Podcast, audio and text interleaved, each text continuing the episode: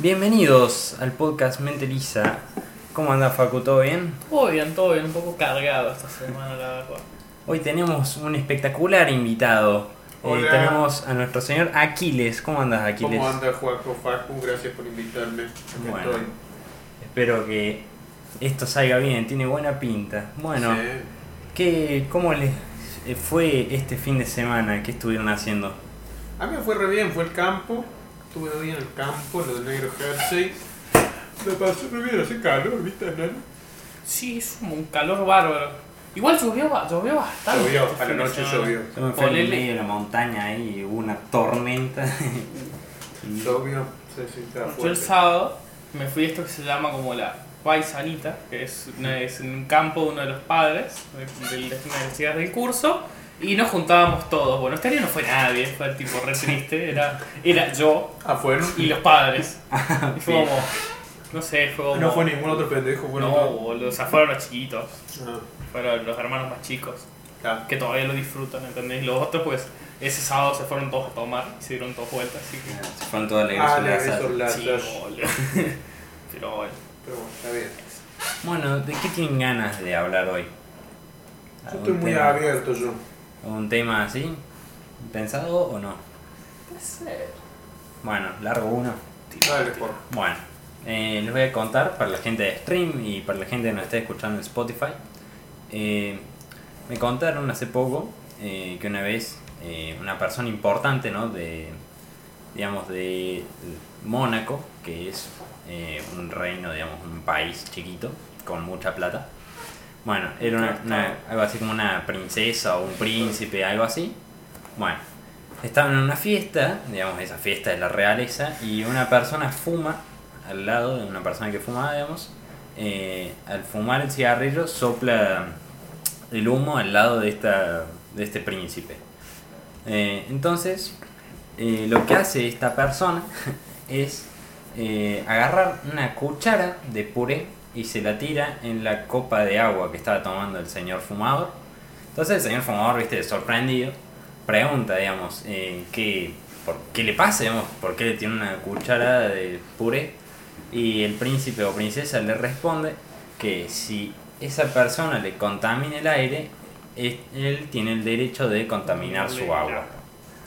Bueno, ¿qué, qué les parece esto? ¿Tenemos Está derecho a contaminar el aire del otro? No, aparte, no solo es el hecho de contaminar. Una vez estaba volviendo en el bondi y esta chica estaba fumando. Fue hace, mu- fue hace varios años, porque ya no fumaba dentro del bondi. Medio que eso ya no se puede hacer. Y no, no me quedó la marca, se me fue con el pasar de los años, pero me quemó. Tipo, Ah. me, me apretó el cigarrillo en el brazo. Fue como, che, apagalo en otro lado, como que dolió. Pero sí, pero bueno. O sea, es el tema de no respetar el espacio personal. No es como Sí, que, ah, claro. mira, estoy fumando, no me importa nada, ni me importa vos, así que te voy a tirar el humo en la cara. Claro. Como, Eso es complicado.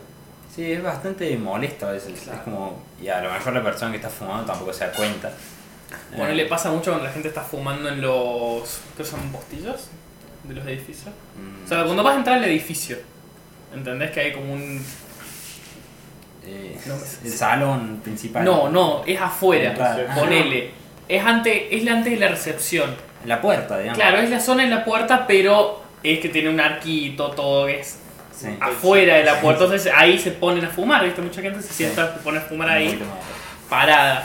Entonces no se dan cuenta, toda la gente que pasa, que le tiran el humo.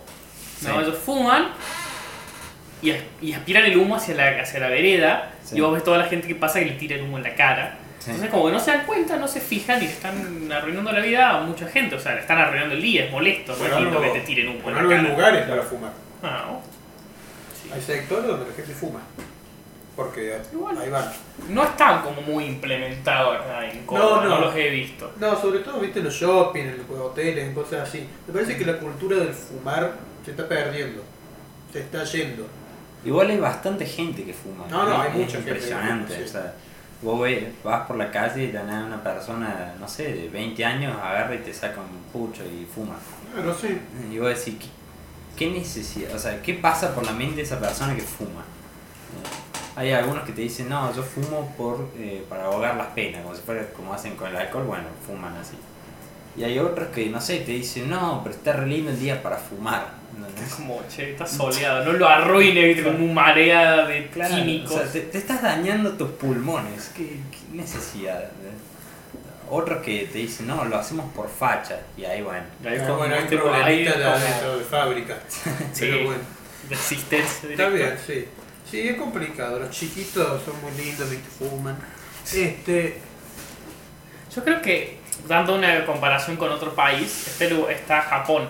Japón no puede fumar en la vía pública. Son ciertas habitaciones en ciertos lugares, cerradas, en donde podés No. fumar, ¿no?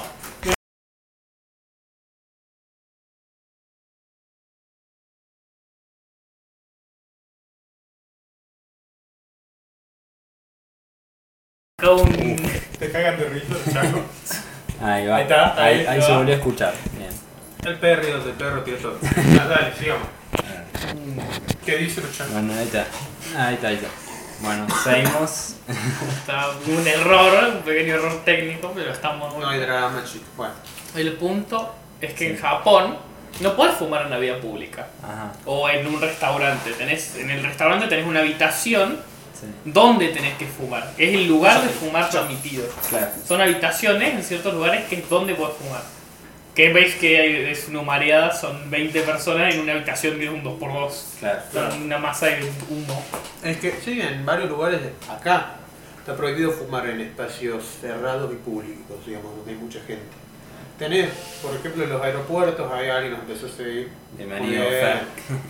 Este, en los aeropuertos, me acuerdo, en- Sí. no, no el de acá de Córdoba, que No, es bastante bostero, pero en- por ejemplo en el de Atlanta, eh, Estados Unidos. en Estados Unidos, hay como un, hay como, viste, como carteles que te dice puerta 1, puerta 8, lugar para fumar. Y es tipo un galpón, porque es como un galpón, donde hay Sí. silloncitos y qué sé yo, Y está todo donde los changos fuman. Claro. O Es un lugar para fumar y están todos fumando ahí, sea, porque tienen vidas muy estresantes. ellos. Empecemos por el hecho de que fumar en un lugar cerrado ya de por sí no es una buena idea. Genera un pequeño problema de que estás Claro. quemando oxígeno y no estamos ventilando bien. Claro. Está cerrado el lugar. Igual también te hace medio- bosta fumar, o sea, Sí, te en general. los pulmones y todo, general, en general. Es como la necesidad de fumar así, digamos que te genera cáncer, como dice acá Fer también, o sea, Mm. es bastante fuerte ver gente, incluso más joven, fumando. Acuérdense que el cigarrillo, aunque no parezca, es una de las drogas más adictivas que existen. O sea, empezando porque es caro fumar. Tipo, ¿Cuánto vale un atado de cigarrillo? Sí, o sea, Ni idea. el cálculo es que si dejas de fumar, no sé, Ah, ese, Eso es tengo una... parece. una- no fumar, digo. O sea, mi, ti, mi prima, que digo mi tía porque tiene 30 años, mi, mi Sí, prima, sí. pero mi prima antes fumaba mucho. Dejó de fumar y se pudo alquilar mm, por mes dos kayaks de lo que gastaba fumando. Claro. Se puede alquilar dos kayaks con el mismo gasto. Porque si- po- O sea, eran valga, dos mil pesos fumando. poner que valga Por mes. yo, 100 pesos un atado de cigarrillo. Cuando valía X. 40, ¿no? No sé, 100 pesos. sí, pone que 100 pesos. Entonces, un- te trae 20 cigarrillos, vos en un día te fumas cuánto? Dos. Dos. Va, Sí, según vos se fuman tres etiquetas por día. Bueno, ¿eh? sí, El vapor sí. negro Hertz se fumaba como una etiqueta por día, ponerle. Entonces, 100 por 20, 3 lucas en cigarrillos Mínimo. Por mes. por mes. Mínimo, que Sí. sería una etiqueta por día. Se juntan a fumar entre varios, uh, se mandaron seis Porque arrancan desde temprano. Fumas todo Viste, la gente que todo el campo se despierta a las 4, viste, yo me hago el campero, cuido día el campo. Este, fuma, ¿me entendés? Eh, de las 4 de la mañana están fumando, y ¿Sí? chupando también, pero bueno, eso es otra cosa. Sí, pero es como complicado. Eh, abstracto. Analizar el por qué. El por qué puede haber muchas razones. Mi punto objetivo es que no es una buena idea. Sea no. cualquiera tu razón que te justifique, no es una buena idea fumar en sí. Claro, o sea, el tema, a lo- volviendo a lo que hablábamos recién, es, está bien, vos decís, bueno, yo quiero fumar, me voy a hacer bosta yo, pero también estás haciendo bosta al otro, o sea, tipo, si, la pasas por la calle y te soplas el humo al otro, también lo estás Sí. haciendo mal al otro. Es un grado de hijo de puta es importante. Y Sí. si No, soplas es- al aire, Más que eso es inconsciencia, es que no se dan cuenta, no es que ah, voy a fumar y voy a si te tirar tira el humo. Ah, bueno, a ver, A ver, hay gente que sí, hay gente que te lo hace. sí, bueno, no. pero ¿cuánta gente? Yo no conozco No, a no, yo tampoco. A mí no me han hecho, o sea, tampoco. lo que me han hecho es que me fumen y, Sí, poner así. y ni te miraron Acá te da. y claro. te tiraron acá porque tiran el humo para allá, pero nunca nadie me ha mirado y me ha hecho. Toma. Sería épico igual. Bueno, No, sería cruel, Igual- no te conoce, o Claro. sea. Ah, yo, yo he visto, no con el cigarrillo, sino con los vapors, con los claro, Sí, sí, sí. sí. Los cigarrillos Los electrónicos. chalmos de la fiesta y. O que te hacen. Y sale el circulito así. Ah, sí. Ah, esos son trucos. Pero igual no es tan, tan bestia el, lo que sería el cigarrillo electrónico porque. No, pues el vapor no te hace mal. O sea, en Sí. O sea, hay, hay te- vapers que tienen la sustancia, no sé cómo se llama, nicotinamina, algo así raro. Pero hay otros como que no, y como que es solo por hacer el jueguito de tirar. No, no, pero el, el, el respirar algo que no sea oxígeno Claro, en sí, sí. o sea, sí, obvio, no te hace nada en comparación el, Claro. el- porque es como vapor de agua, no te hace nada, pero no es lo más recomendable que existe de aspirar algo que no sea no, te oxígeno. va, no te vas a morir si fumas un. Bueno, uno. Uno, pero si fumas. Sí, Sí, pero Ah, estamos bueno. hablando de la constancia, obviamente. sí, sí. Acá nos cuenta Bateri que el vapor lo prohibieron en Estados Unidos. Muy bien, Battle. Eh, sí, Qué en raro que lo. California, porque una mina le metió leche y se murió. O sea, no se le metió leche, no sé qué le metió, pero le metió algo que no era líquido Cago. y se murió. Porque no, sí. lo, lo lo gracioso del tema es que se, se murieron tres personas ya. Bueno, gracioso no es que se mueren tres personas. No, no, no, no, no, no. Está- tenemos que desarrollar. Tío Facu. Pero se mueren tres personas y es el escándalo del vapor. Se mueren 300.000 por cigarrillo y nadie ha ido a prohibir o decirle algo al cigarrillo, ¿entendés? 300.000 personas por año en Estados Unidos se están Claro. muriendo por cigarrillo. Se murieron tres en toda la existencia del vapor en 10 años. Claro, y se prohíbe. Claro. Y se prohibió, ¿entendés? Entonces es... Yo conozco, viste, casos, el famoso Joule, que es un, El Joule es un... un cosito de un vape. 8 centímetros, ponerle así Sí, chiquito. sí, sí. Que bastante gente que fuma tabaco, que compra eso para dejar de fumar. Para, decir, Consumís menos nicotina por fumada. jodo con esto y bueno, en algún momento voy a dejar de fumar. Pero a lo mejor no es tan así. No, no es Es así. justamente una adicción. En muchos casos Claro. no dejas nunca de... De porque es el tema de Sí, aspirar. estás con una semana y ya volvés con el pucho. No, no, pero te, te quedás con el vapor, pero nunca lo dejas, nunca Claro. dejas de consumir nicotina. Lo bueno es que consumís menos, porque tiene Claro. menos concentración en el líquido. Por ejemplo, mi tío que fuma, fuma bastante. Sí, Él, nosotros le trajimos de Nueva York un vapor, con todos los sabores, todo lo que se te ocurra. Y lo probó y dijo, es parecido a un pucho, pero no es un pucho. Porque lo sabe, sabe, yo nunca en mi vida fumé.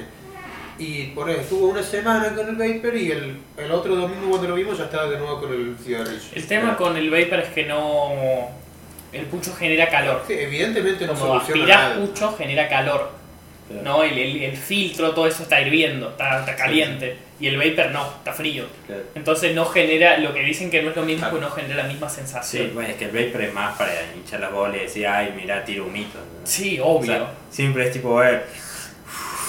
Tiras así, mareada. Claro, Sí, sí. pero. Pero si la idea medicinal que tiene es el reducir el consumo ¿no? de nicotina, la gente adicta como que no funciona No, tanto. no va por ahí, claro. Sí, no. No. Va para, es otra droga recreativa más. Que siempre comenta eso, yo no veo nada, pero que sigan comentando. pero bueno. Sí, está activo el Está activo chat hoy. hoy. Saludos, por favor. Dice Batelli que el vapor por joder, pero también te hace mal. Sí, sí. No, Claro, pero eso es lo que estamos diciendo, que en menor medida, en muchos casos, pero te hace mal. Sí, sí. Igual, acá el Lun, Maxi Luna nos dice que el humo del vapor es caliente, ¿eh? no, no es frío. No, no, no es por el. No es por el humo, es por el hecho del el piquito. El piquito no está tan caliente como el filtro del cigarrillo. Claro, claro. Claro, el otro te prendió fuego.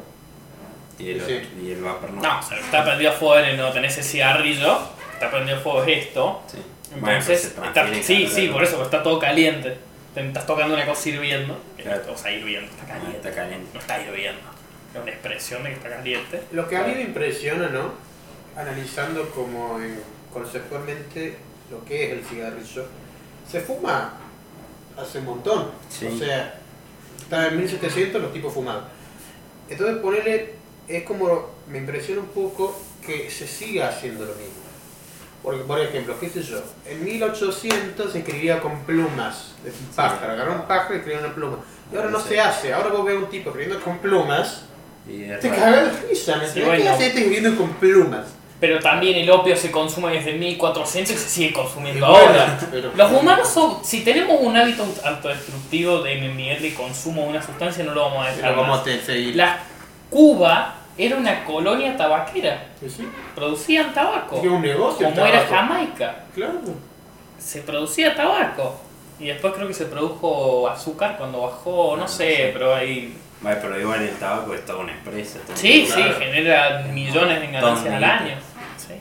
Ahora decían que iba a cerrar una empresa, una industria de tabaco, no sé, ni idea cuál era. No sé, en, en Buenos Aires, una que vendían en Buenos Aires decía, bueno, los que fumen esto, bueno, mala suerte porque son de más. Hasta acá llegamos, Sí. claro. Claro. Pero las otras. sí. También eso es por crisis local, ¿no? No Ah, podés sí. mantener la competencia. Sí, Viene. Lucky Strike de Estados Unidos Sí. con los valores de producción y la falta de crisis, o sea, la falta no hablar, que no tienen una crisis económica como la que tenías acá, no tienen los costos de acá, entonces no, no, no puedes competir, Claro, porque no estás en la situación extrema en la que estás acá. claro. Para mí el Estado debería meterle impuesto, inventarle impuesto a todos los tabaqueros, a todas las empresas que interesen cigarrillos acá. Te voy a decir para que, se, para que esté sea- impagable. Para que esté impagable, o sea, tipo mil pesos una Para Sí, que sí, de, de alguna forma la gente. O sea, va a haber gente que todavía que hipoteque la casa por el cigarrillo seguramente. Sí. Pero a lo mejor si uno lo hace más caro, o sea, esa lógica, digamos, pseudo medieval que planteo, Sí, más sí. caro menos gente lo compra.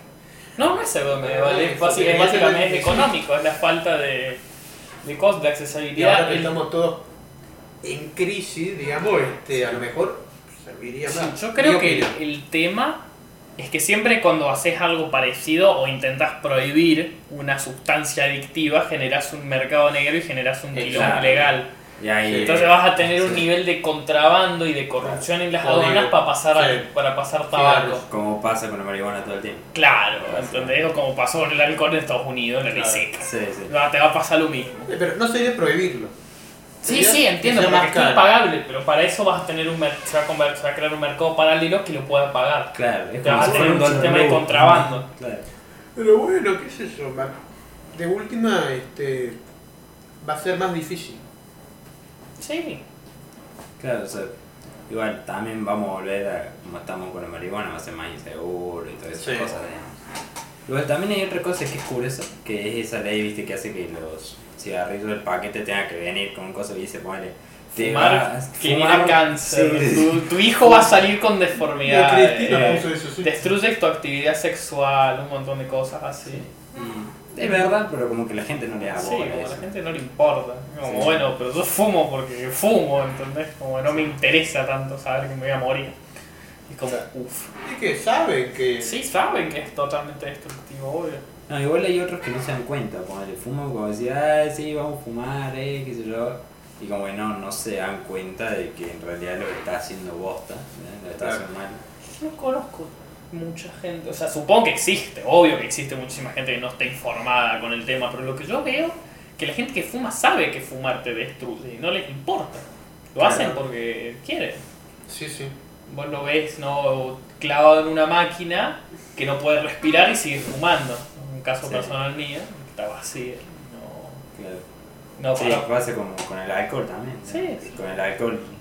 Te acaban de reimplantar el hígado y oh, no te importa y seguís tomando. Hígado nuevo, eh. Claro. No Así sé. vamos a juntar un tema, porque el tema es que si lo forzas mucho a un órgano trasplantado te puede generar fallas. Después lo, te lo puede rechazar Sí, el cuerpo si lo forzas. Sí, Medio. sí. Bueno, eh, ¿quieren hablar de otro tema? Vamos a una pausa cortita y volvemos. ¿Cómo hacemos? No sé, yo seguiría. Sí, vamos. Bueno, ¿de qué hablamos ahora? Podemos hablar. Si quieren proponer temas, alguna gente está en el chat, eh, no hay problema. Sí, no sé qué hablan, qué, qué dicen los comentarios. No, va un poco con delay, así que van 30 segundos más atrás. Algo ok. así. Así que. Eh, ¿Ves? Están respondiendo lo de los riñones. A ver, dale, dale, tira. No leo nada. Ciego. Bueno, acá hay varios temas. A ver. Eh, ¿Parece alguno de estos? A ver. Yo diría el abuso de autoridad, pero bueno. Bueno, hablemos de eso. Dale, de la abuso de autoridad. A ver, hace una intro o algo. A ver. Ejemplos, por ejemplo, del abuso de autoridad sería que No, un policía piensa que sos alguien sospechoso. ¿No? Porque puede que seas contrabandista o cualquier Claro, cosa. Las etiquetas, me gustan. Sería algo la- parecido. como las etiquetas. Pero el punto es que el- como el policía vos no querés aceptar o vos le, te revisás y él no encuentra lo suficiente, él te apaliza. Porque puede. Bueno, eso sería abuso de autoridad. No es el tema de él usar una posición de poder para abusar a la persona que es en sí no está en poder. Claro, Claro. Entonces abusar a la persona que en este caso sería más débil. una dictadura, un momento. Claro, sería un ejemplo de una organización que abusaría del poder, un sistema de gobierno que abusa del poder. Y, igual eso, o sea, ponele, qué sé yo, en Bolivia pasó eso ahora. No. No, no, En Bolivia no no, pasó eso. Bolivia lo que pasó es que hubo un grupo de gente que, en contra del gobierno de, de Evo Morales, que hizo fraude electoral. Porque Bueno, un se poquito sabe de que hizo ojo, de fraude hecho. electoral. ¿Qué mando? ¿Escucharon el tema del chico del siglo XXI? Bueno, en un ratito hablamos de eso. Ya vamos, ya vamos. Sí. Ya. Puede Eh, que esté relacionado con el tema, si lo pensamos de cierta forma. Porque tiene que ver con la condena que él recibió por lo que hizo. sí, Ah, bueno, Es sí. el ver si lo que si la condena está bien o es extrema o es muy poco. ¿Qué condena? No, no estoy Eh, tiene que rehacer la tesis entera, o sea, se tiene que volver a graduar, básicamente. Y O sea, tiene tiene que que- hacer seis meses de un curso para aprender a eh, respetar al prójimo. No sé Ah, exactamente sí, cómo es el. Está bien. Igualmente, perdón, yo pienso que ese tipo es el emperador de los pelotudos, ¿no? Porque los tiene así a todos. Igual acordate que cuando vos te graduás, como que la- la- la- esas cosas, tipo, no las haces vos, se le hicieron todos los amigos. No, sí, una. Sí, el cuadrito, Sí. todas esas cosas. Ah, soy, eh, creo que es contador, el chabón. O sea, Sí, se boludo, recibió. sí. Todo eso se lo hicieron los amigos. O sea, tampoco Claro. tiene toda la culpa, pero él siguió el chiste. No es que vio el coso y dijo, che, Sí. como que esto es mucho. Claro, no da, Además no. lo claro. publicó. Claro, Sí, lo publicó- Se autodestruyó el tipo. dijo, lo publicó en Instagram Ya, la cara encima. No sabe que existe Twitter, no sabe que están todos los porteños ahí que lo van a. O sea, los no- porteños me encanta. Fue como, ah, los porteños. O sea, la verdad que no, no, no, no sé. Me- cuando vi la noticia dije, ay Dios mío, lo que nos espera. No, esto va mal al feminismo. es Sí, como- sí, pero el como tema que es Toda la lucha. que hay mucha de- gente que lo ve como un abuso de poder y que lo hagan rehacer la tesis. Entonces tiene que, tipo, tiene que, las tesis son, son una cosa que puede llegar a tomarte un año, toma mucho. La tesis es Sí. el trabajo final con el que te recibís. Sí. Entonces como de tener que rehacer toda la tesis, pues hay gente que le parece demasiado. A mí personalmente no, pero bueno, ¿entendés? Como... Claro. No, o sea. qué sé yo, La verdad no tengo ¿Qué idea. sé yo? Supongo que está bien, la verdad. Tipo, Se se lo habrán dicho, por- hecho por algo. supongo. claro, o sea, igual va en contra de la libre expresión y todo esto, pero, o sea, no me acuerdo cómo era igual el cosa. Pero era bastante ofensivo. Me acuerdo que cuando lo vi dije, ah, bueno, se fue la bosta de este chabón. Pero vos, ¿no te acordás cómo era el disfraz? Sí, era un Se puso un pañuelo que, un pañuelo y decía, no, la culpa no era mía, algo así. algo Sí, pero lo tipo lo de la idea era simbol, por el chabón es como estaba embolsado, era simbolizar a una mina muerta en una bolsa. Como Ah. femicidio, era por eso. No, iba, por, sí. iba por eso el lado, ¿entendés? No. Era como un poco, un poco mucho, ¿viste? Era No, como, sí. che, te, te vas preso, peloto. Claro. No, igual ese Claro. odio que se generó por el feminismo, ¿no? O sea, Ah, ahora empieza a resurgir el feminismo, digamos, para buscar, eh, digamos, esta igualdad de derechos, que la verdad me parece bien, tipo, somos todos humanos. Pero vos Pero- decís resurgir, ¿en qué sentido resurgir? Como si se hubiera así como O sea, aplacado. No, pero, o sea, como que la nada empieza a tomar más fuerza, o sea, tenía fuerza porque... Sí, todo- Que tuvo un pico, ¿no? Sí, que sube de de la nada, pum, sí, pum, pum, Desde el año pasado como que ha empezado a... Sí. Sí, El tema yo creo es que cuando es la naturalización, por eso se generan como esos, esos picos. Como se naturalizan varias cosas, Se naturaliza el entonces va bajando. No, no es femicidio exactamente. Pero se van, va naturalizando ciertas cosas de, sería de desigualdad de género, sale algo grande y de la nada, como todas estas cosas que vienen viniendo hace muchísimo, explotan. Entonces no paran más. Y por eso vos te decís, che, esto salió de la nada. Y es como ves que es todo como el lo que han agar- lo que han acumulado durante los años de bajón, ¿entendés? Claro. Claro. O sea, Pero, por ejemplo, ahora agarró fuerza, digamos, y todo esto de... También viene por el pañuelo verde el aborto, Mm. pero también, o sea, como que el movimiento feminista ahora es muy fuerte en esta última época, digamos. Como Sí, en la última década principalmente. Me parece que- el 2010. Me parece que es muy fuerte, pero por lo que yo he vivido en mi querido Tupper, me parece que en Córdoba no has tenido la mayor, tanta la repercusión, por ejemplo, como en Buenos Aires o en las ciudades grandes. ¿A qué me refiero? O sea, en esto del feminismo, la, eh, el grupo LGQB, todas esas letras, por ejemplo, nunca me ha pasado que yo me dirija a una persona y me, dij- me diga, no quiero que me trate así. Yo me identifico de tal forma. Claro. O esas, como esos detalles que como te están diciendo, escuchame loco, ponete media pila. O sea, a mí en Córdoba no me ha pasado, pero no me sorprendería que me pase en Buenos Aires, por Claro. ejemplo. Sí, y- sí. O sea, yo acá en Córdoba, digamos, me sorprendió lo de este tipo, porque al ir él al siglo XXI, entendiendo, o sea, viéndolo desde el estereotipo, digamos, del siglo XXI, de toda religión, ay Dios, La Virgen María la flagelándose. XXI, ¿no? Sí, sé, no he ido a la siglo. Lo que Sí, yo sí, sé la que es así es la católica. La que yo sé que es así, que es súper cristiana, es la católica. No, sí, sí, la claro. católica, pero el siglo XXI es similar y es más en. Córdoba, ¿sí? Sí, sí. Entonces, claro, pero tam- tampoco tanto, o sea, no, no, no estoy diciendo, estoy Claro. hablando en general. No son curas, ¿no? Este, claro.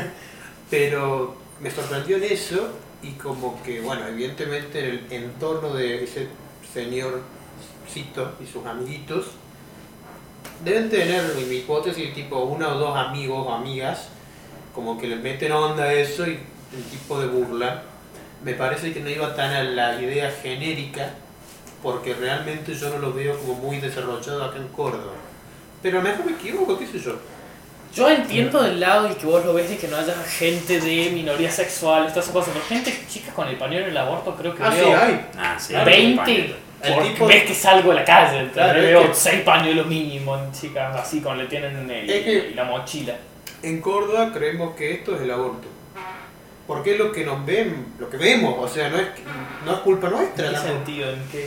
Pañuelo verde, aborto. El pañuelo verde no Sí. solo va al aborto, el pañuelo Sí, verde sí. representa todo un espectro de nuevas opiniones, de nuevas formas de entender a la vida, a la Claro. no vida y a la gente. Por ejemplo, el, el mayor representante en este momento de todo este movimiento para mí es el hijo de Alberto Fernández, Sí, eh, DC.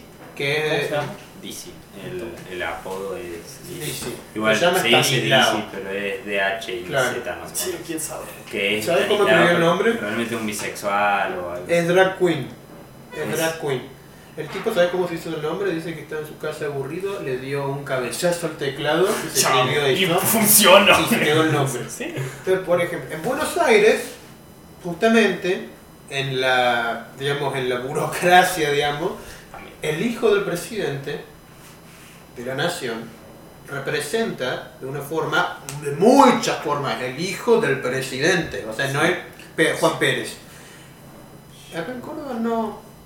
Es que no, o sea, a ver, también tenemos que en Buenos Aires está un 50 y pico Claro, por ciento de la población. claro, sí. Claro. Hay una densidad poblacional enorme en Buenos Aires Hay mucha comparado con Córdoba. gente en Córdoba. Sí. ¿no? Igual el tema de que lo represente eh, Stanislao es como.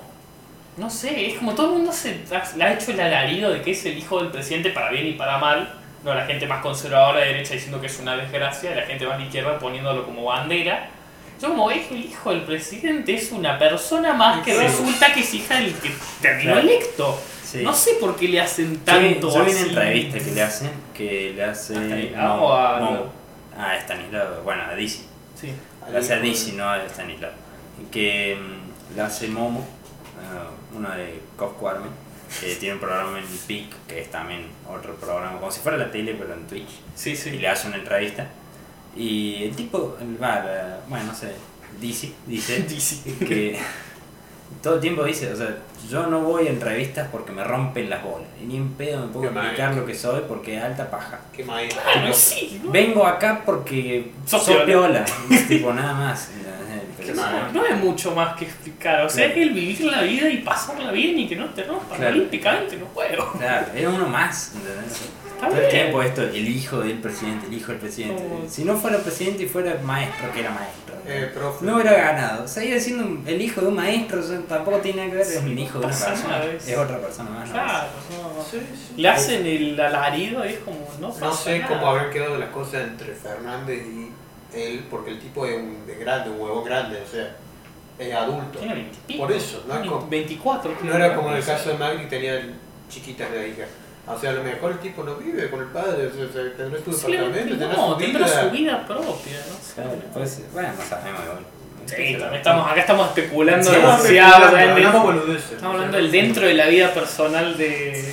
Pero No, bueno, Fernández volviendo, o sea, todo esto que tiene me ayuda a mí a, o sea, creer aún más que en Córdoba el movimiento no está igual de concentrado, o sea, entendiendo primero que hay menos gente, entendiendo primero que no somos diver- o sea, culturalmente tan amplios como Buenos Aires justamente por esto, menos gente, Claro. hay de- que no hay viene menos, tanta hay gente. menos inmigración también. Este, hay, sí, entonces, em, por ejemplo, y si no nos dan educación sexual, Bueno, sí, eh, pero o sea, cuando estuvo la marcha de LGBT. Tuvo la marcha, tuvo la, y hubo un montón de gente. Y sí, hay un montonazo de Sí. gente. Yo creo que principalmente. eh, sea, ¿cómo lo explico? No, creo que no se ve tanto. pero Claro, no es que no exista. Claro, están, Claro pero no sabes, existe. como Sí que no existe. ves. Pues es como no van con un cartel, hola, soy gay, ¿entendés? Así, pues es una persona más. Una persona- No, no, claro. O sea, Pero es interesante, o sea, digamos, también... Sí, también es que yo creo que sí, pero no concuerdo. Está bien. Yo creo que el tema del pañuelo verde representa al grupo de personas feministas que apoyan la legalización del aborto. La gran mayoría de las feministas apoyan la legalización del aborto, pero por ejemplo, eh, la marcha de Ni Una Menos no querían que se mezclara con el aborto porque, si mal no recuerdo, la hija de la creadora del movimiento se murió por un aborto clandestino. Y no sé, ella no quería relacionar los movimientos, entonces le pareció sí. una causa noble, pero creía que los movimientos tenían que ser Claro. cada uno una cosa. Claro, porque ni una menos también pueden ir mujeres, que también pueden ir hombres, pero bueno, como que Sí. si un hombre a veces lo echa, ¿viste? Bueno, eso O es otra cosa, otro tema. Pero como que... Sí, poner mujeres pro vida mujeres que están a favor de en contra del femicidio, que es la principal Claro. cosa de la marcha de Ni Una Menos. Ujú. Es ir en contra de los femicidios y pelear con esto. Sí, sí. Entonces, por eso también, ¿no? Porque hay otras visiones dentro. Sí, pero me parece que en nivel Córdoba, ¿no? No te voy a negar en nivel Sí, nacional, porque Nivel sí, Córdoba, es real. Yo con pañuelo verde y pañuelo azul.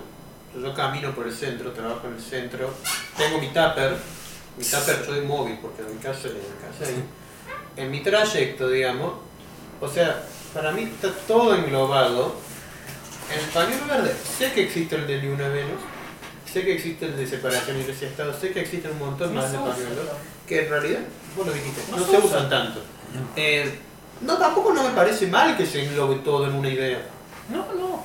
Porque si la gente puede defenderlo, o sea, puede decir, escúchalo. A mí el aborto no me gusta, me parece una boludez. Pero yo defiendo esto de ni una menos, los ideales feministas, todo esto, ¿me entendés? O sea, a lo mejor, qué sé yo. Claro, pero poner una persona que es feminista pero es pro vida, Claro, una amiga nuestra, no vamos a decir el nombre. vale, Eh, sí. Eh, ponele, va a una marcha va entusiasmada porque es la marcha de las mujeres y de la nada sale el, el cartel de Ni Una Menos, tiene un pañuelo de Claro, pro sí. aborto. Pero- Aparte le dicen, vos qué haces acá, prohibida traidora. Eso lo escuché una vez. Ah, sí. Una chica le dijo, ¿qué hacen acá, prohibidas traidoras? Y es como, uff. Claro, Tipo, bueno. ves, ves que se, un enem- que se ene- enemistan mucho por... No te voy a decir que es una cosa menor, porque no es una cosa menor. Pero yo creo que es el tema de el odio al que piensa diferente. Totalmente. Es algo que Argentina es- tenemos en todos lados ahora. No, pero está. Argentina. Sí, Sí. tenemos El la polarización. argentino tiene las venas Tenemos como- un, eh. Yo te tengo que ganar a vos la Claro. Claro, tenemos la polarización. So- ¿Es el amigo o el enemigo? No hay un entremedio. Siempre tiene que haber una grieta. Siempre. Es como En naturaleza, tiene que haber algo. Que nos divida. Boca River. Boca, River, ¿no? Rodear Todo, Cuadro, sí, todo, sí, sí. No importa el tema en que vayas, hay cosas. Unitarios federales, rojos y blancos. Eh, siempre.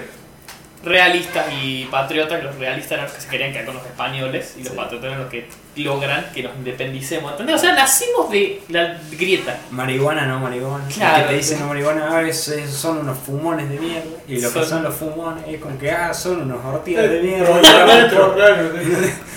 Pasarla bien. Sí, o sea, es el que vivimos en el odio constante al diferente. Sí. Y Sí. se nota mucho. Y es Sí. como muy molesto vos. Yo no, por ejemplo, yo estoy ahí como entre medio de todo.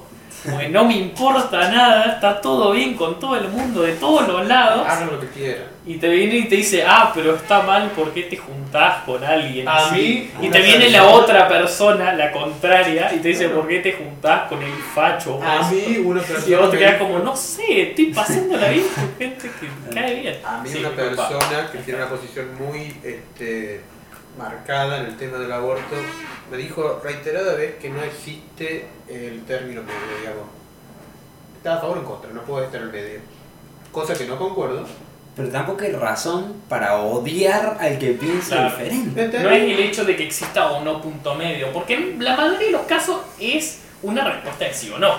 Es claro, sí, sí. estoy a favor del aborto o no, no estoy a favor del aborto, entonces entiendo que diga que no hay un punto medio. Pero el que no haya un punto medio no implica que tengas que odiar al que está del otro lado. No es una guerra, esto no es una guerra de trincheras. Somos todos seres humanos, civilizados, estamos en el mismo país. Bueno, ya sé que eso es dudable, pero bueno se asuma, se asume lo mejor, ¿entendés? Sí, claro. Bueno, eh, después está el tema de las etiquetas. Que a veces pone, eh, a mí me pasaba antes que ahora trato de no hacerlo, que es juzgar tipo de lejos. Que yo veo a una persona con el pelo violeta y es como, uh, mira ese raro el pelo violeta. Y después Se pasó carne viva, Facu. Sí, claro. Pero, o sea, y después pensás, ¿por qué pensé, uh, mira el pelo violeta? ¿Qué tienes? Tiene el pelo violeta, ¿qué, qué, qué tiene? Entonces, como trato de dejar de pensar así. Algo que yo me he estado implementando es que cada vez, ¿no? que con el subconsciente, juzgo a alguien, me repito una pregunta. ¿Con qué derecho? ¿Con qué derecho moral o cualquier cosa vos estás juzgando a la otra persona? ¿No? Moral, mental, o sea, ¿con qué posición tenés el derecho a creerte mejor y criticar a la otra persona con esa dentro de lo que es una visión? Obvio que hay veces que tu subconsciente te dice, sí, hay un coso si esta persona está haciendo algo malo. Por ejemplo, ¿lo puedo decir? Sí. Sí. Por ejemplo, el abuso a otras personas, Ajá. vos lo tenés, es como, porque está bueno plantearse y preguntarse todo, en Sí. el sentido de, ah, Muy esto está bien o mal. Sí. Claro. Bueno, Pero sí, igual- está mal. Te, te lo, lo- aunque inicialmente tu visión dada por la sociedad te dice que está mal, vos reafirmás con todo lo que has aprendido durante tu vida sí, y que has que absorbido más allá de lo que te han dicho, vos reafirmás que eso está mal. Sí. No, el, abu- el abusar y maltratar a otra persona está mal. Sí. Lo reafirmás aunque ya te hayan dicho que está mal. O otras cosas como el juzgar a una persona que viste o le gusta algo diferente, Claro. vos decís, ah, me dijeron que esto estaba bien, pero no está bien. Esto no se Claro. tiene que hacer. Entonces vos, en base a lo que aprendiste, más allá de lo que te dijeron, no en lo que Sí, en base a experimentaste tu vos, propio pensamiento Claro. crítico de decir, todos dicen que los varones usan remeras azules y rojas y las mujeres usan ropa rosa. Y usan vestiditos. Claro. Y no, Y, y vos decís, ¿y No. por qué? Y te dicen, no, porque el varón es el azul y la mujer es el rosa. ¿Pero por qué? Es como que, no, es un color, ¿entendés? color la no mujer puede tiene- usar el azul y el varón puede usar el rosa. ¿entendés? Bueno, vos estás usando rosa en este momento. magenta. Bueno, O sea, el tema en sí es que no hay por qué asignarle tantas cosas fijas a, a, a cosas inanimadas. Es como es un color. Claro. Es un color, no es otra cosa. No tiene género, bueno, es pero un no color. solo pasa con los colores, muchas Por cosas. eso, con la ropa, con, Un sí. chico que se pone a jugar Con con, las Barbie. muñecas, el psicólogo te dice, guarda que puede salir gay. Y el chico sale todo lo opuesto a gay, ¿entendés? ¿Pero qué es todo lo opuesto a gay? Bueno, sí, ya sé. ¿Qué, qué es todo lo opuesto? Sale heterosexual. Todo lo opuesto homosexual. Heterosexual. Muy bien. Claro. 0-1. ¿Entendés ahí? Bueno, entonces, en vez de salir homosexual, porque una vez jugó con las Barbies, sale, eh, sale heterosexual. O sea, no es que jugar con las muñecas te va a hacer pensar como una mujer, o jugar con No autitos, o jugar al fútbol te va a hacer pensar como un hombre. No tiene nada que ver. Tiene que ver lo que te atrae sexualmente y nada más. Ser homosexual o heterosexual o lo que más sea, tiene que ver con qué te atrae. Y chao. Claro. O sea, no hay mucho más. Ay, qué horrible la que hay. No, sí. Que- Ahí está. Ahí está. Hola. No, Bueno. no, El tema es. eh, yo tengo amigos bisexuales, homosexuales y. La verdad que. No me importa. Tipo. Son gente. Este. Y después viste estar en. Los tipos ahí. Ay, bueno, pero que no me diga nada, que no me intente tocar. Y te quedas como, hermano, Claro. ¿qué vos? O sea, ¿vos crees? Claro, o sea, no te va a violar. o No sea, te va a violar, tampoco- quédate tranquilo, vos tipo- boludito. No te va a violar. Quédate tranquilo. no tiene nada que ver No una cosa con la otra. Es tu amigo, claro. te quiere, vos lo querés a él, por eso es tu amigo. Y Si lo fuera a hacer, sería por otra cosa totalmente Claro. distinta que es una persona sexualmente abusada, o sea, a un abusador. Claro. Pero no tiene nada que ver con qué le Tiene un gusta. o problema le mental. gusta. tiene un Claro. problema. Pero claro, no, no. Si no fuera homosexual, le abusaría de mujeres, ¿entendés? En el caso de ser hombre. O sea, no O cambia. niños o animales, Oh, hay de todo claro. el mundo. Pero sí, el tema este de uno hace lo que quiera con su, con su cuerpo, o con sus gustos y con lo que quiere. Con su existencia. Este, porque, nada, o sea, Me pegó un tiro. Con todo el bien, o sea, derecho. te pega un tiro, Con todo tu derecho. O sea, tuviste algo. Creo. su- quiero creer que, o sea, pasó algo que o te sentías solo Sí. o no te sentías Sí. contenido por nadie. Y bueno, vos tomas esa decisión y cuando te pegan un tiro, generalmente no podés, o bueno, me despego el tiro, no, ya Claro, está. ya, Te sí. pegaste un tiro. Pero con esto, porque hay gente que empieza siendo heterosexual, ejemplo a nivel pachano. El tipo tuvo una hija.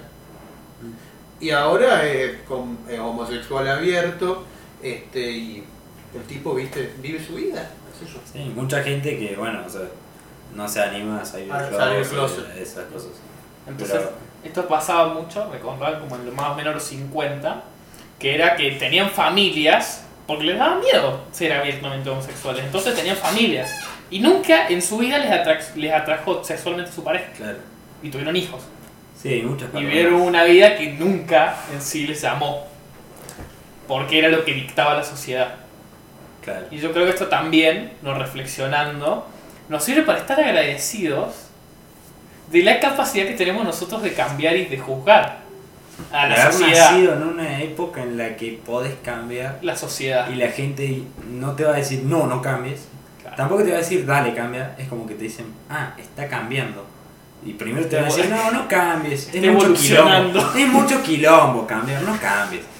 Y después que seguís cambiando, es como, bueno, se está El tema es que, tengas permitido el cambiar, porque había momentos en otras sociedades que Sí, sí, resulta que salió del closet y el chabón no lo vieron más Claro. y terminó muerto en un barranco y eran los 40, Sí, ¿entendés? sí, sí, o la época, esa época que vos decías, Dios no existe, o Y- no sé, y Claro. era y mata. terminabas ahí Sí. colgado que prendió fuego en una Sí, hoguera. sí, sí. Entonces yo creo que podemos ¿no? agradecer el hecho de que podemos hablar diferente, aún con todas las limitaciones que hay, pero se puede, al menos. Claro. Sí, sí. ¿Qué tienen ganas de hablar ahora? Separar el arte del artista, ¿no? Esta idea de no juzgar eh, el arte de una persona por eh, sus acciones. El tipo de persona que es el creador ¿no? Claro. de la obra. El máximo ejemplo es, por ejemplo, Michael Jackson, que, bueno, lo consideraron el rey del pop, ¿puede ser? Sí. Eh, Hacía muy, muy buena música, pero, Pero él era un violador. un violador pedófilo de Claro. niños. Entonces, bueno, ¿qué opinan de esto, no? Y a mí me parece muy interesante, no me parece una, una mala idea, porque yo creo que tenemos que poder apreciar una obra más allá de la persona que lo creó. Por ejemplo, las estatuas antiguas griegas, viste que no tienen brazos en la mayoría de los casos, no sabemos qué persona las hizo en muchos casos. Podría tranquilamente ser una persona totalmente... un abusador sexual. de- Claro, depredador sexual, no tenemos ni la más mínima idea, Claro. pero le apreciamos igual al arte. O sea, yo creo que aún sabiendo, de esta persona tiene que ser juzgada, obviamente, por sus Sí. acciones, eso Sí, no cabe duda, pero yo creo que también todavía debería poder apreciarse eh, su trabajo. ¿no? decir, bueno, sos muy bueno haciendo la música. Pero sos un enfermo. sí, estás loco. Tenés Así. que ir a un Es centro... a lo que viene siendo la cárcel. Claro. De- o dependiendo del nivel de, de enfermedad mental, tiene que ir a un, la que queda muy duro. a un loquero. Por ejemplo, si es un. Claro. Sí. Si tiene demencia. Vos sabés, a mí me encanta Michael Jackson, que es un fan. El arte, man. El arte de Michael Jackson, el Watson no, no lo probé. No, pero que me encanta todo eso, Sí. Claro, está bien, está bien. la música, y me como que me impacté, y, pues, viste, mis viejos me decían, ah, un violador, está loco, está loco, y yo como, como lo quería mucho, porque, o sea, yo me gustaba mucho su música, cuando era, era más pibe, como que lo negaba, viste, me hacía el boludo, como, no, no, no. Y ahora, como más de grande, me doy cuenta ¿Viste de el- todo lo ¿viste que el hizo. documental? vi el documental que está muy bueno, lo pueden ver, que son los niños, estos chicos, que la estrategia del tipo era siempre la misma.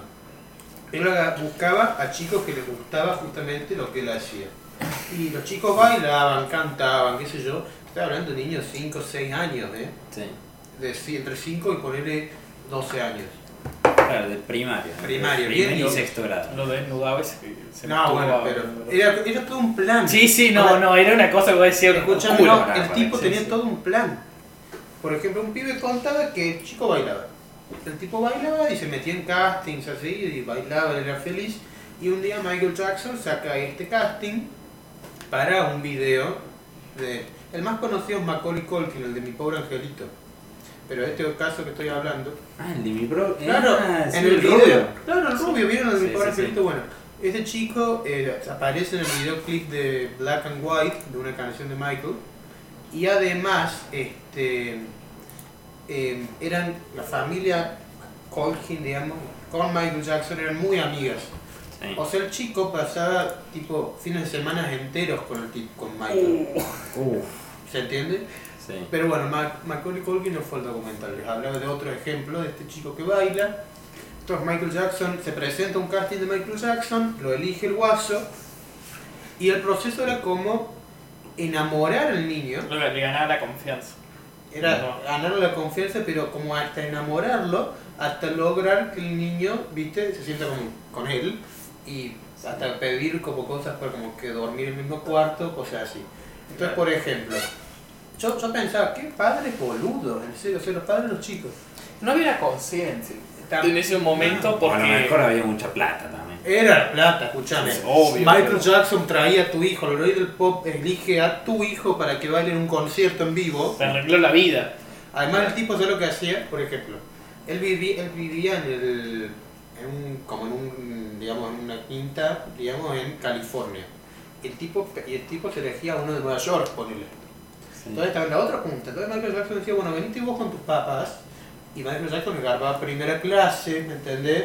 O sea, les daba como muchas cosas así que están buenas para decir, oh, oh, qué bueno. Y después lo hacía cagar al chico. O sea, era terrible lo que le decía, lo que decían los chicos. Que bueno, eh, lo violaba. O sea, Sí. a los más chicos no los penetraba, pero bueno, después a los más grandes sí explicaban el Claro, documental. era horrible. Pero Y yo no al mismo tiempo era el rey del pop. Yo no puedo Y dejar la de- gente lo amaba. Tipo, el chabón estaba en todos los periódicos. Y es que realmente fue, y para mí sigue siendo el rey del pop. Fue increíble lo que hizo musicalmente. O sea, tenía, o sea, musicalmente hablando, tenía un, un tenor, era tenor, era el más agudo de los hombres, que era increíble. O sea, llegaba a tonos muy altos que muy poca gente, hombre, o sea, en lo que se Sí, entiende sí, como sí, hombre en la música, podía llegar. Todas las canciones que escuchamos las escribió él solo y realmente tienen significado importante y han marcado la historia. Mientras tanto, era pedófilo. Entonces yo también coincido con ustedes en esto de no mezclar las cosas, pero sí tenerlas en cuenta, ¿eh? O sea, no- Claro. pero no juzgar al artista por su arte, sino por lo pelotudo que era, digamos. Por ejemplo, por dar un ejemplo en otro lado, el director de todas estas series, por ejemplo, en Carly, lo ubicás. Sí. Bueno, él era re- eh, que fue, pasó a ser vicepresidente de Nickelodeon, era un depredador sexual y tocaba menores y, y abusaba de chicas dentro del casting y aún así la gente ama esa serie son su infancia. Claro, Y el chabón era totalmente un abusador y todo un, y un depredador sexual. claro. O sea, Pero bueno, o sea, acá este ya no es tanto arte. ¿no es arte O sea- ser director?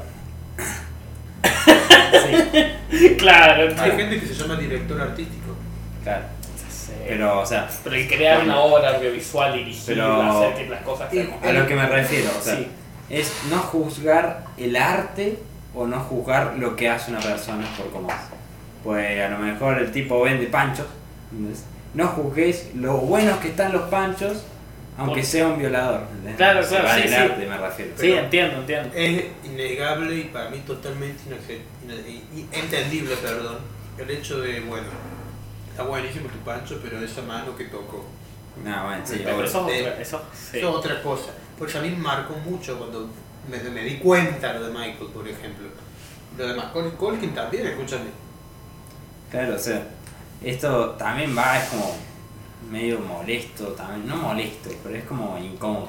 Porque vos decís, wow, qué bueno, qué sé yo, y después te enteras, no, era un violador de niños. Y vos te quedas como, uh, uh, ¿qué hago? O sea. Lo no, sigue- no- me sigue, no- dijo que me Claro. siga gustando claro, o lo tipo, saco. No te va a volver, no vas a sentir lo mismo. Lo ves porque te wow, cuenta". qué buena música, pero es un violador de niños, entonces te vas a sentir diferente, digamos. Claro, Te va a generar algo muy diferente de lo que te Claro, te generaba vas, te vas a sentir raro cada vez que lo escuches, porque es como. Pero a su vez le da una historia a su arte. Claro. Como le da un trasfondo medio Claro, un turbio, raro, turbio. interesante. Que también eh, me hace acordar, a, por ejemplo, las bandas de los 80, de los 70 y 60, que sé yo, por ejemplo, Pink Floyd y todo eso. Todas esas bandas están llenas de misticismo, ¿no? así mucho, por ejemplo, Pink Floyd. eh, tenía el protagonista, digamos, el cantante y Principal. guitarrista principal, que era eh, Sid, no me acuerdo el Bueno, Sid, eh, era un capo más, mafia, no mafia, era un capo mal, digamos, era muy bueno la música y termina cayendo en las drogas y todo esto y se va la bosta. Entonces, el resto de Pink Floyd le dedica un tema, todo, y está lleno de misticismo, tipo como que el, el chabón volvió así pelado de gordo, volvió como que a ver y escuchó el tema en el que ellos le dicen brillar, diamante loco, ¿ves? Eh, shine on you crazy diamond, eh, brillar por tu cuenta, diamante loco, y está lleno de misticismo, como que el tipo volvió cuando estaban grabando eso. Y como que se le hicieron escuchar al chabón. ¿entendés? O sea, está lleno de cosas así, ¿entendés? Igual él cayó en las drogas como la gran mayoría de otros artistas de su Pero tiempo, claro. ¿no? Era algo. Y el abuso de sustancias era algo muy común también. Y con tanta plata también como que no saben qué hacer. eh, los futbolistas también se ve, o sea, Sí. no se drogan, creo. No, pues no pasarían las antidopas. Claro, pero o sea, tienen tanta plata, por ejemplo, que no saben qué hacer, se pintan el pelo todos los días más o menos. Cada, cada dos fines de semana vienen tienen el pelo diferente. ejemplo. No, Ah, bueno. mentira. No, mentira. Ese es el tema de la falta de propósito por el el exceso de dinero, ¿no? Cuando ya estás en el borde, estás arriba de todo, estás en la cima, sos el campeón, ¿qué haces? ¿Qué te queda por hacer? Y eso es eh, el volver a, Es que, claro, a darte un propósito cuando sos- permanentemente. claro, Tenés que volver a darte. Sí. Cuando sos futbolista, No, no. ese tipo de jugar.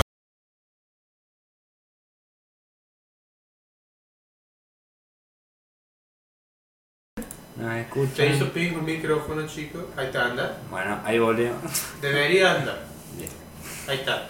Que decía, cuando sos futbolista, tipo jugado 30 años, ya está, 20, no sé cuánto es, pero tiempo corto. Jugás 10 años, sí. No, en estos 10 años va a ser tu época de oro, porque a todo ponerle. Te va a ir re bien. Sí. Que es el mejor ejemplo para eso que yo encuentro, que van a entender todos, es el Pepe Argento. El guaso, ¿viste? Casado con hijos. Sí, sí, sí, El sí. tipo por eso jugaba sí. en Racing y la mujer le quedó embarazada, la novia se quedó embarazada. No el mejor caso. O sea, la historia de Casado con La el historia de casado con hijos, para que si no saben que es Vamos, casado con boludazo. Si no Vamos. saben que es casado con Nico, le voy a pedir que se vayan de acá. No, no, que sí. Bueno, sí. Eh, entonces, Como que es? llega un momento en el futbolista que ya está, cagaste, ya está. Pero por ejemplo, cuando sos empresario, digamos, este, y tenés Sí. así banderistas por ejemplo el Donald Trump, Sí, estás arriba hasta que. estás arriba, yo viajaría todo el tiempo. Igual, por dar un ejemplo, que sí, con un empresario te puedes mantener competitivo más tiempo, pero llega un momento. Pero bueno, ponle, qué sé yo, por ejemplo, Maradona o Donald Trump también, o sea, ultramillonarios. Sí. Ya pone Maradona. Llegó a ser el mejor jugador de fútbol del mundo. Ganó mundial, gan- ganó todo prácticamente. Y el mejor del mundo. Y el guaso ya no sabe más qué hacer y bueno, cayó en las drogas, ya lo vemos ahora. eh, eh, eh, Sí, no eh, sabe eh. ni dónde está. Sí, pero ¿entendés? O sea, Entonces está más perdido Sí. Marco Vela. Sí, no se entiende nada. Marco Abel. pero así, ¿viste? eso de llegar a la cima a un punto de tener tanta plata que no saber qué hacer y caer en las drogas y El perder el propósito, el arruinarte por perder el- tu propósito. Tu Un objetivo tipo- era ser el mejor, ¿no? Él quería ser el mejor jugador del mundo, jugar al mundial y ganar. Claro. Hizo eso y nunca, nunca supo más qué más hacer. Entonces perdió el rumbo y que terminó cayendo en las drogas porque perdió el camino, no ser el Claro. Camino de la vida. Bueno, eh, tenemos otros temas Dale. también para hablar. Eh, hay otro que es esto de eh, la libertad de expresión, ¿no? Si tenemos, eh, o sea, la libertad de expresión realmente te da un derecho a opinar, a decir lo que vos pienses, o O es un derecho a ofender y a hacer, sentir mal a la otra persona, ¿no? O sea, es como. Podés hablar libremente lo que vos pensás, o al tener libertad de expresión podés ofender y maltratar al resto de forma indiscriminada. lo del chico del, siglo XXI es un Claro, claro, claro ejemplo. ejemplo de esto. O por ejemplo, si alguien de la nada empezara así en Twitter a hablar, tener comentarios neonazis o negacionistas Claro. del holocausto, Sí, y él dice que justificándolo es su libertad de expresión. sí. Pero más que su libertad de expresión es yo creo que es el maltratar y el ofender al resto. Obvio esto es cuando hay un límite, ¿no? Cuando pasas de Claro, opinar. A ofender. a ofender. Claro. Es que a lo mejor tu opinión puede ofender. Siempre lo Hay un Siempre momento que deja de ser problema tuyo. Porque a mí me ha pasado, yo digo lo que pienso y se me largan a llorar, ¿me entendés? Y vos te quedás ahí como bueno. Eh, Claro. Es el problema que yo planteo. Eh, lo del tipo del siglo XXI, lo que hablábamos antes de la pausa, realmente no me parece libertad de expresión, me parece pelotudismo en su máxima expresión, eso es lo que me parece.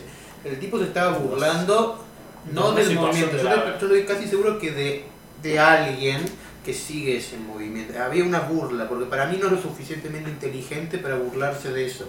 ¿Se entiende lo No que pensás que él conoce a alguien. Claro, ah, tiene amigos, amigas que joden con eso, un tal tipo dice, ah, mira, soy recanchero, qué sé yo, me hago esto. El grupo ahí de. ¿Sabes que el- todo el- todos los amigos y él eran un equipo de rugbyers? Todo el mundo ahí así hizo, se Ah, hizo un sí, es revuelo enorme porque, ah, son los rugbyers. Claro. No, ah, vi- violadores machirulos. Y vos decís, che, eso es un estereotipo. Y acabamos de hablar, ¿no? Como persona feminista, que vos estás en contra del estereotipar a las personas y poner etiquetas. ¿Por qué Ah, no. pones etiquetas?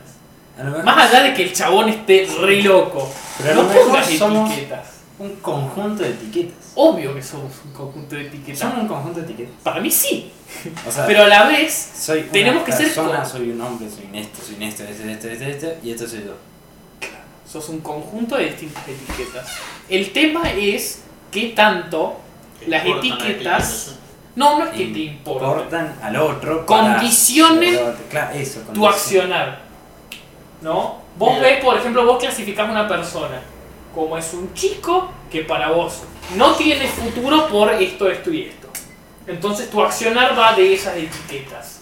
Yo, Vos ves que es una persona, no te estoy dando un No, ejemplo, sí, ¿no? justamente Que él es una persona sin futuro por estas etiquetas. no, sí te entiendo. Entonces vos decís qué tanto puede condicionar la la etiqueta, sí. no solo su vida, sino la opinión de las personas Ah, o el accionar. ¿Entendés? Yo, Porque, por ejemplo, yo voy por una entrevista de trabajo con el pelo violeta y por el que va un tatuaje. Y el Claro. chabón me dice, tenés dos etiquetas, sos un tatuado y teñido. No, sí, y te dicen, no, no, te yo, contrato. yo quiero gente prolija. Yo Claro. escuché eso, yo escuché eso una vez. que mm, dice, por ejemplo, eh, no, a mi negocio, por ejemplo, eh, ponle un, un tipo que era el que decía, bueno, a ver, voy a recomendar que contraten esto o esto. Bueno, y que dice, no, a mí viene un tipo todo tatuado y uno que no está tatuado, que está prolijo, que es estar prolijo. ¿eh? Claro. Y dice, no, yo quiero gente prolija en mi negocio. ¿Y por qué estar tatuado no es prolijo? Claro. o sea, el tema es que tanto te condicionen estas etiquetas. Vos ¿no? sabés, yo en mi trabajo de metodología hablé del tema, un poquito referido a eso, pero yo lo toqué como las modas. Tipo. Y yo, Está de moda tener tatuaje, por eso me da un tatuaje. No, no, o sea, la que yo planteé esto, lo que planteamos, voy a hablar en plural porque me puse digamos, es esto de, Gracias. de, de justamente lo que decía Facundo, esto de la, del Condicionamiento del accionar. Sí. Y relacionado a lo que cuanto a mí, o sea, persona, por ejemplo, qué sé yo, X persona, sos un gordo de mierda que no trabaja. Son cuatro características. Un gordo de mierda que no trabaja. Son tres cosas que te dijeron. O sea, a vos, que te puede, a vos eso te puede afectar, por ende vos hay dos procesos. El primero en el que vos decís, soy un gordo de mierda que no trabaja, y ahí pueden pasar dos cosas. O Que salir no, de- o que no sa- salí, o sea, decir, tengo que cambiar Claro. a lo que me acepten, que es no ser gordo, ser de carne y hueso y por, poner laburar que sea esa la situación y aceptada. O me puede chupar un huevo y cambiar porque yo quiero cambiar. Por O lo no tanto, cambiar. El tema es que el condicionar el accionar vos, como seres humanos, vivimos en una sociedad. Entonces, interconectada, donde todos trabajamos. Entonces, por esas etiquetas, alguien te podría. negocio, vos sacas tu propio negocio, haces, no sé, alta repostería, por darte un ejemplo, y la gente Claro. no te la quiere comprar porque sos eso. Porque sos este? O sea, va más allá de que te importe o no. Al vivir en No, una no, sociedad En con ese- en ese- individuos, En mi trabajo lo analicé en un contexto de alumnos de un colegio privado, Mm. religioso, de cuarto año. O sea, no en la vida. claro, claro, lo sé, sí, entiendo. Sí, en ese tema sí es jodido porque vos puedes ser profesional, o sea, yo, hay gente que realmente ampliamente sabia que uno le tiene una sana envidia a ser como ellos, pero he visto el tipo de con de una mecha roja, colorada, verde, qué sé yo, y vos decís, o, no decís, pero digamos, está como el estereotipo este de, bueno, me tengo que alejar de vos. No sé por qué, pero me tengo que alejar de vos. Si no es el Eso hay, hay mucho de eso. Ah, ¿Qué bueno. pasa? Que no vienen o teñidos o tatuados, o sea, se cortan el pelo raro y les dicen, pero como usted tenía como un tipo culto. Y vos te quedás, No, pero tipo- ¿qué tiene que Yo, ver? yo tenía una buena imagen de vos. Y es como, ¿por qué esto es una mala Y imagen? vos como, ¿qué? Tipo, ¿Qué perdón. ¿entendés? o sea, es como, haces algo, tipo, qué sé yo, no sé, como si yo te dijera, te pintas una mecha rosa. Y vos caes con una mecha rosa y te dicen, yo te tenía como un tipo prolijo, no me esperaba que te tenía. Una persona culta, con cerebro, y vos te quedas como, disculpame. Como, ¿Dónde conectás los puntos? tipo, A y B no conectan así. "Claro, pero ¿Cómo no? Esto en el trabajo se ve mucho, o sea, Sí. ponle, todo el tiempo te dicen, eh, ponle, yo no quiero, pero ponle, si yo me dijera a mi vieja, ponle, sí, yo me quiero hacer un tatuaje, inmediatamente me dicen no porque no te van a A mí aceptar me- ningún trabajo. Cuando yo le dije a mi mamá que me quería tatuar, obvio cuando tuviera 18, ¿no? Me dijo, no, no te van a aceptar. Te haces un tatuaje en los brazos y nadie te va a aceptar. Nadie te va a querer en un lugar de trabajo. Y ahí quedan dos opciones. O decís, bueno, está bien, no me tatúo y sigo en el flujo de la sociedad. O Me tatuó. No, o vengo y digo, no, ¿por qué si me tatúo no puedo laburar acá? ¿Por qué el- no me quieren aceptar por no tener tatuaje? Y luchar contra ese estereotipo. Uh, pero no te van a Pero- aceptar lugar. Pero igual no te van a aceptar y tampoco te van a dar bola. Y igual vas a tener que conseguir un trabajo. ¿Entendés? Que igual te van a decir, no, no tenés el tatuaje. Entonces, probablemente te termines haciendo algo en el tatuaje para que te dejen laburar. ¿entendés? Igual, em, o sea, yo creo que eso es una visión de una sociedad anterior. No sé si entendés a qué me refiero. Como que ya no hay tanto problema con los tatuajes, ¿no? No, pero hay mucho. Vos, Sí. Parece que no. Sí. Parece que no puede. No te salen a decir, eh, ese que tiene un tatuaje, qué sé yo. No, que no laburo. Pero querés pedir un trabajo con un tatuaje y no te dan pelota así. Eh. O sea, parece no que se nota, pero está. Está. es bastante fuerte, sí. O sea, también todo depende del ámbito, ¿no? Si vas en un ámbito más artístico, se está volando. Si vas en un ámbito artístico, ¿no? Con un desarrollo más personal y más creativo, ponele ir a desarrollar un videojuego o una película o una serie de animación o cualquier otra cosa, como que ves que todo el mundo está tenido o tiene un tatuaje o es gay. Sí. Es así, te juro que Ah. calcado es así. Acabas de estereotipar a la gente que va en contra de los estereotipos. ¿Que no? no, pero, o Muy sea, raro, sí. ¿Qué es un tipo raro? Raro. ¿Qué es un tipo raro? ¿Qué es una persona? No, bueno, no vas a votar a nadie. Sí, sí, estamos yendo a volar Claro. y no. Pero, qué bárbaro, digamos, esto de que se, digamos, las etiquetas condicionen tu vida. ¿no? Que, que por tener algo te hagan- tengas consecuencias. Bueno, esto va a sonar muy rebelde, o sea, tipo, o sea, no quería decir, no quiero romper un vidrio y que nadie me diga nada. Pero, o sea, si yo me quise hacer una raya en el brazo porque yo siento que representa tal cosa y esa tal cosa me representa a mí porque yo pienso como ese tatuaje de la línea Sí, sí. negra, ¿qué problema tenés vos que yo tenga una línea negra? Porque No, no cambia nada. también parece que los tatuajes se catalogan de prolijo o no prolijo. Por Claro. ejemplo, en mi criterio, de blanco pelotudo, o sea, tener acá un número no es prolijo, es para mí Claro, es los tatuajes en la cara. A mí me dan cosas, pero ponele, ¿qué es eso? Hay A mí, me- gente a mí me que- parecen feos. Hay gente que se tatúa Yo la que- espalda, sí, sí. acá, y generalmente son partes del cuerpo que, en un- Que no se ven que no se ven, o sea. Pero por ejemplo, a mí la gente que se tatúa acá, y yo pienso, ¡ay! Te clava una aguja. No duele tanto. Sí, pero comparado a otras partes. Pero ponele, o sea, el dolor va, yo me la banco porque quiero tener una serpiente y me voy por acá. Y vos ves, obviamente vos ves una persona, que hay varias personas así, todas tatuadas del cuerpo, viste que, o sea, tienen dos serpientes que les cruzan acá Sí, y sí. piercings y todo. Y a vos te da impresión. Y una persona eh, grande que es, básicamente es la que te va a dar laburo, te va a decir, eso es desprolijo. Personalmente no me gustan los tatuajes en la cara, pero yo creo que una cosa es que te dé impresión y que te, o te, que te dé hasta medio Si te llame la atención, cosita, a... ay, no, que te, te dé cosa ver una persona en tatuaje en la cara, a no darle laburo.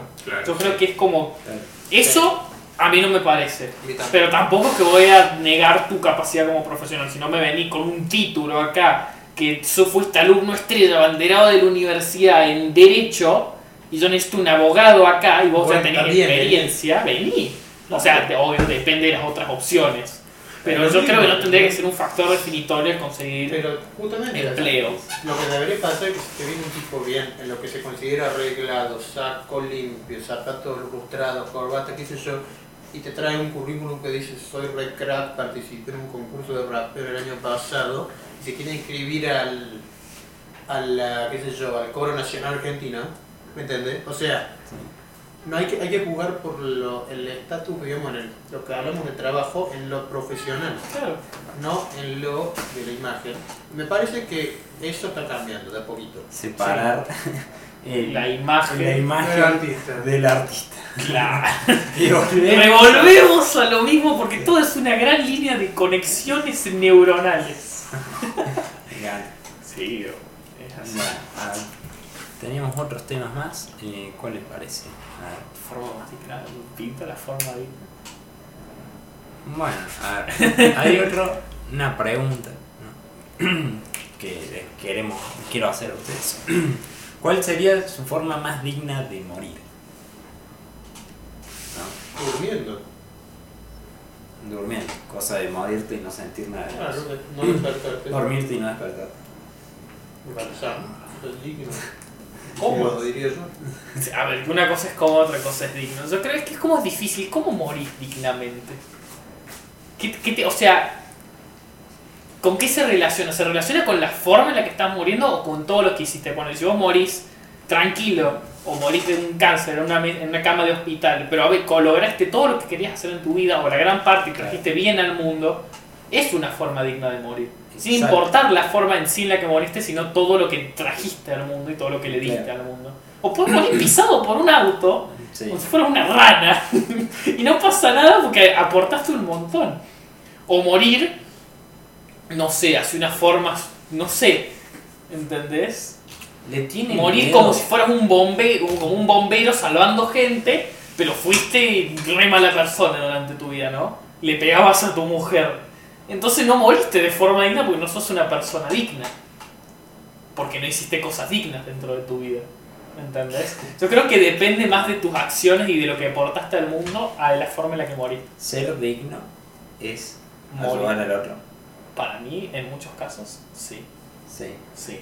Una persona que ayuda al otro es digna, pero no una persona digna es porque justamente ayuda al otro. No necesariamente. O sí, para ser digno tenés que ayudar al otro.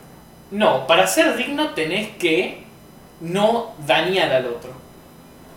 De forma directa o indirecta. Tipo, si vos ves que un chabón lo están reventando a trompadas y decís, ¿qué me importa? Que Eso no es, no, a- no, eso no es no ayudar al otro, es, eso es perjudicar al otro. Claro. Vos estás viendo, el dolor, estás viendo la injusticia, no estás haciendo nada. Claro. ¿no? La pasividad es una forma de no ser digno. ¿Entendés? El dejar que las horas pasen y bueno, y pasó, y esto, y lo otro. Y cuando te das cuenta, estás al final de tu vida y no hiciste nada. Nada. Pues sos pasivo. Y es como, no, párate y hacé algo. Activate. ¿Y ¿Le tienen miedo a morir? No. No, No. no, no tengo miedo a Yo morir. cruzo la calle y no miro. Tipo, Bueno. a mí no me cabe una. A- No, hombre, o sea, tampoco para tanto, pero tampoco hay que forzar la muerte. Claro. Pero como que no o sea, aceptaron que en algún momento se van a morir. Y sí. Aceptar que en un momento no vamos a morir. O sea, yo creo que es algo que aprendí en los últimos tres meses es puede que en cualquier momento te mueras. Cago, Me agarra un infarto. Y si llega a pasar, ya está. No, no vas a poder hacer nada. No vas a poder decir, uy, me morí, porque vas a estar muerto. Claro, o sea, no, va más allá. Es el, aunque, o que quieres tener una experiencia muy cercana a la muerte que te marque de por vida, ¿no? Y qué cosas, ya está, no vas a poder volver al pasado. Entonces disfruta el presente, vivilo y eso. sí, y pensá la vida como que te puedes morir en 20 minutos. Claro. Hacer todo lo que puedas. Y no estés tan como marcado como, ¿qué me puede pasar? Y esto, y lo otro, y qué vamos a hacer mañana. Es como, Claro. O el que te dice, ¿qué preferís? ¿Saber cuándo te va a morir o cómo te va a morir? Uh, La verdad, No no, me importa. ninguna de las dos. claro, O sea, si me voy a morir, me muero. Claro, Decime, me voy a morir en 2089. Bueno, lo anoto en un papel y con- Me olvido. lo tiro por ahí. Me olvido, porque es olvidar. 2089 y me olvido. Sí, sí, sí. Y ya está, y bueno, como me muero, me muero, ¿viste? ¿Qué sé yo? Mala suerte. No Sí, es como. Qué lindo lo chico. bueno, eh, ¿quieren hablar de algo más o cerramos? Hablamos por hoy, qué sé yo. Es alrededor de una hora y veinte, me parece que andamos bien. Estamos. Yo creo que fue muy, Fue bueno el. Sí. muy enriquecedora la charla de hoy. Sí, sí. Fue mucho sobre las polémicas, eh, bastante de el, el prejuicio de juzgar a alguien, eh, La forma de ver la vida, movimientos, disfrutarla. los movimientos actuales, el feminismo, mucho sobre el feminismo hablamos eh, sobre eso. Bueno, eh, muchas gracias por vernos, por escucharnos, para la gente de Spotify. Eh, recuerden que están las redes sociales, nos pueden seguir en Instagram, mente.lisa.podcast. Uh, pueden ver en nuestros videos en YouTube que vamos subiendo fragmentos de, en los que hablamos sobre diferentes temas. Son cortitos, son entre 5, 10, máximo 15 minutos. Eh, son rápidos de ver y son bastante interesantes. Así que nos pueden seguir ahí, le pueden dar me gusta si quieren, suscribirse, activar la campanita. Eh, después también nos pueden seguir en Twitter, vamos subiendo algunas noticias, les contamos.